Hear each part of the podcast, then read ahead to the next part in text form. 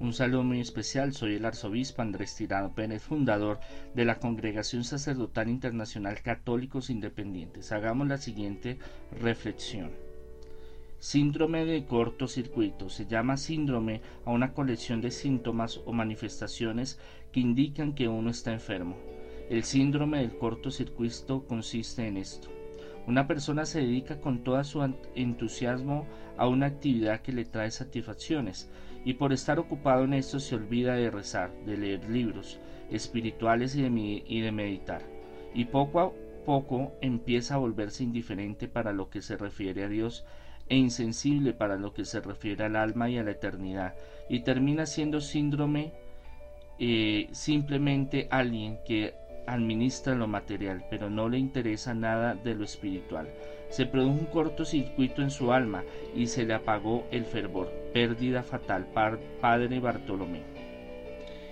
Estamos en tiempos muy difíciles, estamos en momentos donde el escepticismo y la incredulidad y el afán del mundo y del tener y el poseer hace de que los que busquemos, digamos, el crecimiento espiritual seamos pocos hay lo que es una espiritualidad religiosa en la cual em, con ir al culto donde los evangélicos o pastores o iglesias cristianas o ir a la misa en la iglesia católica en las diferentes líneas católicas o ir a las diferentes eh, la sinagoga o a, los diferentes templos. Bueno llámese la religión espiritualidad que sea porque esto aplica para todos o sea, en este tiempo hay una crisis total en todas las religiones espiritualidades.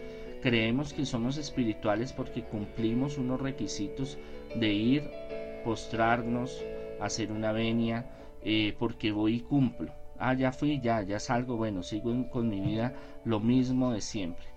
Entonces hay un cortocircuito, ahí estamos yendo contra el plan divino y nos dedicamos solo a los placeres de la vida que están bien. No, Jesús nunca estuvo en contra de que seamos eh, felices en todas las áreas.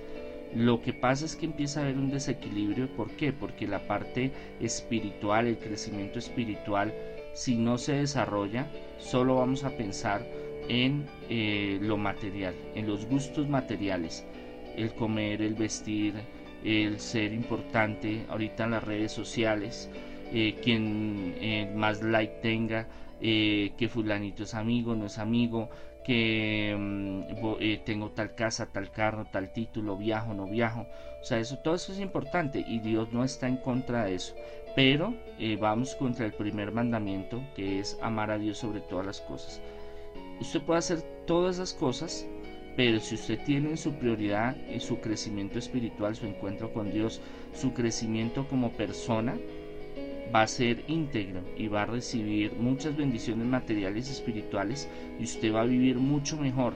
Pero vivimos engañados, vivimos en una matriz donde los gobiernos, la economía, el mercadeo, los amigos, la familia nos impulsan a que nuestra mente vayamos como esos eh, caballos que tienen esos esas eh, le ponen para que no mire hacia adelante, hacia los lados, perdón, que solo mire hacia adelante esos cabestrillos que nos eh, condicionan y que tenemos que seguir esos parámetros como el mundo material lo indica y, y, descuidamos poco a poco le vamos cogiendo pereza. Y eso es verdad le vamos cogiendo fobia le vamos cogiendo ay qué jartera hacer esa oración qué jartera leer tal libro qué jartera pensar en lo espiritual en lo de Dios no hagamos esto hagamos lo otro ya yo vivo eh, vivimos en torno del poseer, del tener, de darnos gustos, pero eso es material y eso se queda acá.